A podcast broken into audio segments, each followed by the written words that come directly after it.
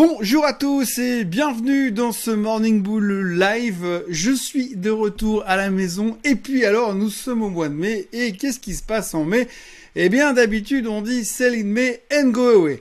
Alors, c'est toujours assez rigolo parce que c'est une vieille citation qu'on ressort à chaque fois. D'habitude, ça commence à, on commence à en parler mi-avril. Et puis, cette année, on était tellement occupé avec plein d'autres trucs que finalement on a complètement oublié la citation, mais là comme on est début mai et qu'on vient de se faire littéralement démonter euh, vendredi soir aux États-Unis, eh bien je pense qu'il était temps d'en reparler un tout petit peu. Donc on va entamer cette semaine avec le Sell in May and Go Away. Alors ce qui est assez rigolo à retenir sur le Sell in May and Go Away, c'est qu'on sait très bien que si vous vendez vos actions au mois de mai et que vous les rachetez en novembre et que vous faites ça tout le temps pendant 100 ans, eh bien, vous allez surperformer le marché. C'est ce qu'on sait, ce que l'histoire nous raconte en tous les cas. On sait aussi que ça marche pas aussi bien que ça ces dernières années. Donc, est-ce que finalement, c'est le mois du rebond, finalement, de la renaissance, parce que maintenant, on va avoir beaucoup, beaucoup de choses qui vont nous tomber dessus. Et si c'est quelque chose qui vont nous tomber dessus, vont nous changer la vie ou pas? Et ou alors, est-ce qu'on va continuer à s'enfoncer dans les limbes du Pacifique, puisqu'effectivement, quand on voit aujourd'hui ce que sont en train de nous faire les graphiques, eh bien, il y a de quoi avoir peur. Et quand on voit en plus ce qu'on va se prendre dans la tête ces prochaines heures et ces prochains jours en termes d'information, ça risque d'être quand même spectaculaire. Et ça peut aller dans tous les sens. Alors peut-être qu'il est temps de ressortir la bonne vieille stratégie du pile ou face.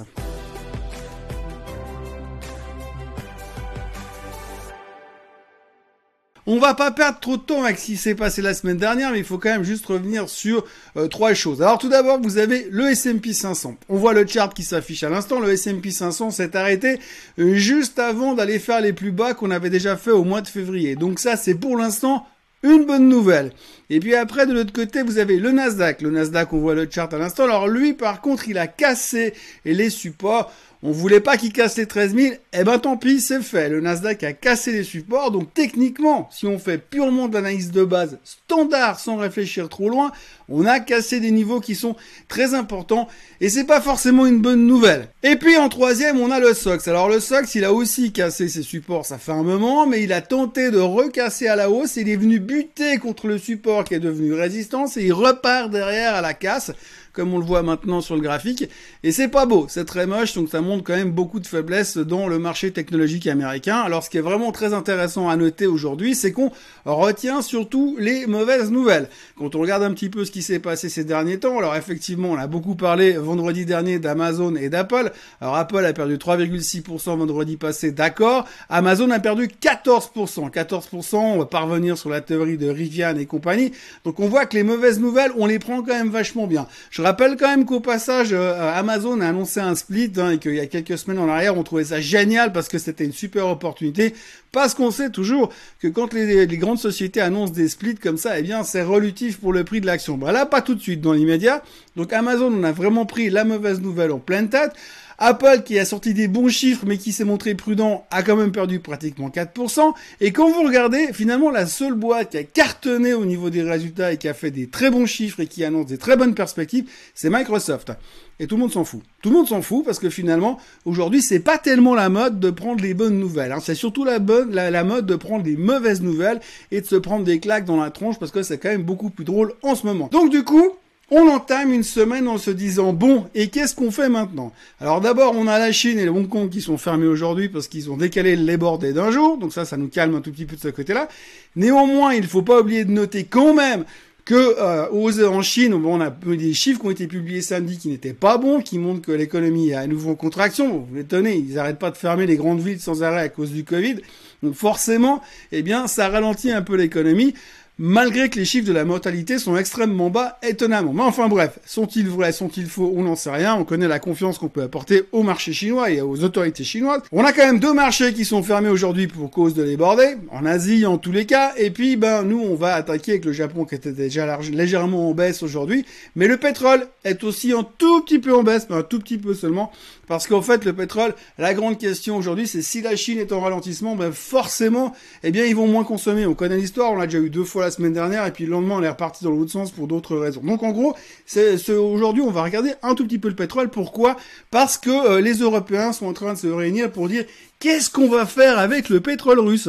Et en fonction des décisions qui seront prises par les grands de ce monde, en Europe en tous les cas, eh bien ils vont euh, probablement euh, couper euh, de nouveau, faire un boycott sur le pétrole russe. Et s'ils le font, il risque d'y avoir de nouveau quelques petites poussées fiévreuses à la hausse, même si la Chine est en ralentissement.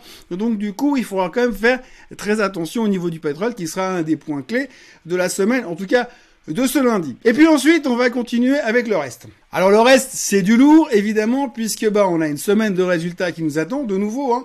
Demain, on va avoir des boîtes comme AMD qui vont publier. Aujourd'hui, il y a déjà deux trois boîtes qui publient comme BlackRock, mais c'est pas ce qui est le plus intéressant.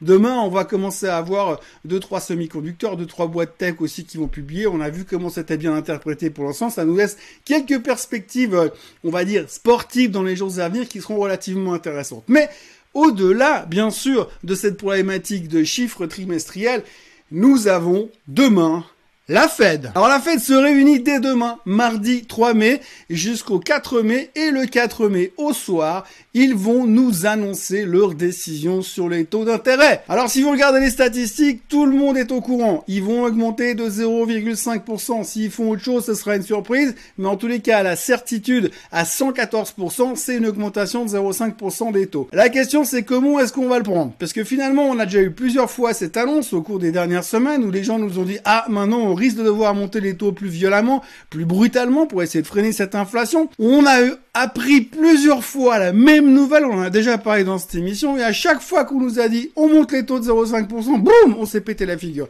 À chaque fois qu'on nous a confirmé que ça allait se produire, boum, on s'est pété la figure.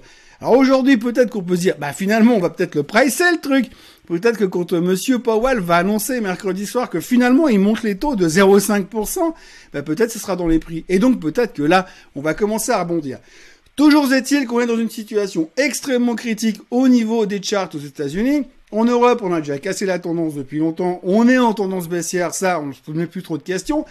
Mais aux États-Unis, on est en train d'entamer effectivement aussi cette espèce de tendance baissière ce bear market à venir et cette angoisse qui nous étreint sans arrêt. Donc la grande question c'est est-ce qu'on va réussir maintenant là tout de suite? Parce que il y a plus vraiment d'échéance. Hein, c'est où on arrive à rebondir maintenant et on arrive à reconstruire quelque chose d'à peu près potable ou alors eh bien on est parti dans un bear market et ça risque d'être long et compliqué. Donc la nouvelle des taux tombera mercredi soir après la clôture, mais ce sera pas tout parce que derrière on aura encore dans la foulée les chiffres de l'emploi. Et oui, on va être le premier vendredi du mois, alors en fin de semaine, le 6 et euh, le premier vendredi du mois, comme d'habitude, on a les chiffres de l'emploi aux États-Unis. Donc en fonction des chiffres de l'emploi qu'on va nous annoncer, eh bien forcément on va se dire, oulala, c'est toujours inflationniste. Alors forcément, on sait très bien que entre les chiffres de l'emploi qui datent du mois dernier, l'augmentation des taux qui va se faire cette semaine pour le futur, c'est difficile de tirer le bon grain de livret et de savoir ce qu'on va en faire. Donc, en gros, on pourrait essayer de faire un scénario, mais comme on n'arrive pas à gérer le psyché du marché pour l'instant, ça va être très compliqué. En gros, je reviens à ce que je disais avant, pile ou face. Donc, soit aujourd'hui vous vous dites, moi je vends tout, je fais l'impasse sur cette semaine et je reviens lundi prochain et on verra bien ce que ça donne. Soit vous essayez de racheter en me disant peut-être qu'on a déjà quand même anticipé beaucoup de choses, pricé beaucoup de choses, et qu'à partir de là, on a quand même un tout petit peu d'espoir à venir. Donc voilà, on en est là, on est dans une semaine clé. Je crois que là, on peut dire vraiment, c'est une semaine clé très importante et il peut se passer beaucoup de choses. D'ailleurs, il va se passer beaucoup de choses parce qu'il y a tellement d'annonces qui peuvent nous tomber dessus qui sont assez spectaculaires. Entre le pétrole, la Russie, et l'Europe, entre l'inflation, entre la Fed, entre les chiffres du trimestre, entre les chiffres de l'emploi, on a vraiment de quoi faire. Déjà, si vous regardez la liste des chiffres économiques qui vont être publiés aujourd'hui, c'est juste monstrueux. Il y a des euh, PMI dans tous les coins, euh, des chiffres sur l'inflation, des chiffres sur la dépense de construction. Il y a vraiment tout ce qu'on veut euh, pour en tirer des conséquences si on a envie ou pas. Mais il y a tellement de choses qui vont nous tomber dessus dans ces prochains jours que peut-être on peut avoir un tout petit peu d'espoir. Peut-être qu'en fin de semaine, quand on aura eu tout ça, on va pouvoir commencer à avoir une vision un tout petit peu plus long terme. Ce serait tellement cool qu'on arrête de traiter pour les 12 prochaines heures et qu'on puisse aller voir un tout petit peu plus loin dans le long terme. À propos de long terme, eh bien ce week-end il y a eu la grande fête de Berkshire Hathaway. Donc euh, monsieur euh, Warren Buffett et Charlie Munger, son bras droit et son bras gauche, ont parlé de leurs investissements, de ce qu'ils voulaient faire, de l'investissement, de l'inflation. Alors ils ont dit que l'inflation, fallait pas trop non plus prendre la tête. C'est vrai que statistiquement, on sait que quand l'inflation monte, au bout d'un moment, les titres montent aussi. Quand les taux montent, au bout d'un moment, les titres montent aussi. Donc à la fin, ça monte toujours, ça c'est clair. Mais euh, on dit toujours à la fin, c'est les boules qui gagnent, bien sûr. Mais donc Monsieur Warren Buffett s'est pas montré trop inquiet. Il a annoncé une augmentation de participation dans Apple, une participation supérieure dans Activision. Il pense que le deal d'Activision avec Microsoft va se faire sans trop de problèmes. Donc voilà pourquoi. Et puis il a aussi dit que si on lui donnait, on lui demandait on lui proposait d'acheter tous les bitcoins du monde pour 25 dollars, eh bien, il dirait non. Oui, parce qu'il pense que les bitcoins, c'est de la dope, que ça vaut rien et qu'il n'y a aucun intérêt à investir là-dedans. Euh, monsieur Charlie Munger a dit plus ou moins la même chose en rajoutant le fait que c'était le diable que c'était evil. Donc c'était vraiment une mauvaise chose d'aller dans les dans les crypto-monnaies. Donc euh, les fans de crypto-monnaies apprécieront les commentaires des deux plus vieux investisseurs américains. Pour vraiment un track record assez sympa, il faut le reconnaître. Mais c'est vrai qu'ils sont pas monstrueux fans de la chose. Bref, c'est une autre discussion, mais c'est une nouvelle qui tourne un petit peu dans, le marché en ce moment. Du côté de l'Ukraine, on notera aussi que Madame Nancy Pelosi, euh, une des plus importantes politiciennes démocrates américaines, a fait une visite surprise à Kiev pour aller montrer son soutien à Monsieur Zelensky après le chèque de 33 milliards qui a été signé par la Maison Blanche la semaine dernière pour soutenir Monsieur Zelensky. Bah, les 33 milliards, ils sont destinés à acheter des armes américaines pour utiliser contre les Russes. Hein. C'est un petit peu peut-être, il faut quand même faire un tout petit peu attention de ce côté-là parce que les Américains sont en train de s'impliquer de plus en plus dans cette guerre en Ukraine face à, la Russie. Je suis pas sûr que ça fasse monstre plaisir à Monsieur Poutine et euh, je veux pas trop savoir ce qu'il pourrait y avoir éventuellement comme conséquence derrière. On en parle très peu, mais quand même, on voit que les Américains sont devenus un petit peu plus euh, actifs à venir de plus en plus en Ukraine marcher un petit peu sur les plates-bandes et euh, faire des euh, grands doigts d'honneur à Monsieur Poutine. Je suis pas sûr que ça a une monstre bonne idée, mais enfin bref, ça c'est une autre discussion. On va pas faire de la géopolitique, j'y connais rien de toute façon, mais il y a quand même des doutes à garder et à surveiller du côté euh, de la Russie. Voilà, en gros, ce qu'il faut retenir, c'est qu'on est un peu dans une période dépressive où les gens sont très angoissés, où on sait pas trop où aller et trop quoi faire. Comme à chaque fois qu'on est au fond du bac et on se dit cette fois c'est fini, on est en train de mourir. Si on venait à casser les supports et puis à accélérer à la baisse, eh bien on va nous parler de crash, on va nous parler de fin du monde et puis qu'il faudra plus jamais faire des actions. Alors j'aimerais juste vous rassurer, moi ça fait plus de 30 ans que je fais ce métier, et si chaque fois qu'on m'avait dit plus jamais j'investis, eh bien j'étais parti faire autre chose et j'avais changé de métier, eh bien j'aurais déjà changé plein de fois de métier parce que de toute façon, ça, ça recommence encore, encore et encore. Je vais pas vous faire la longue liste de ce qu'il y a à dire et de ce qui s'est déjà passé ces 30 dernières années dans les marchés où à chaque fois on aurait pu dire ouais non mais là c'est bon j'arrête. Et puis finalement, ça repart à chaque fois. Et pourtant, il y a eu plein de fois où on n'était vraiment pas sûr que ça repartirait. Et puis euh, là, c'est pas la pire, j'ai l'impression quand même.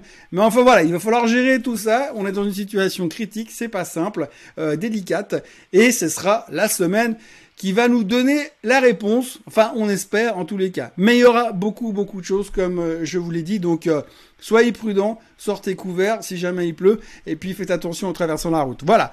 Je vous euh, remercie d'avoir été avec moi ce matin à la maison de nouveau, dans mon studio de nouveau. N'oubliez pas de vous abonner à la chaîne Suisse Côte Suisse encore et encore, euh, de liker cette vidéo, de la partager et puis euh, de revenir demain matin pour la suivante. Passez une très bonne journée. À demain. Bye bye.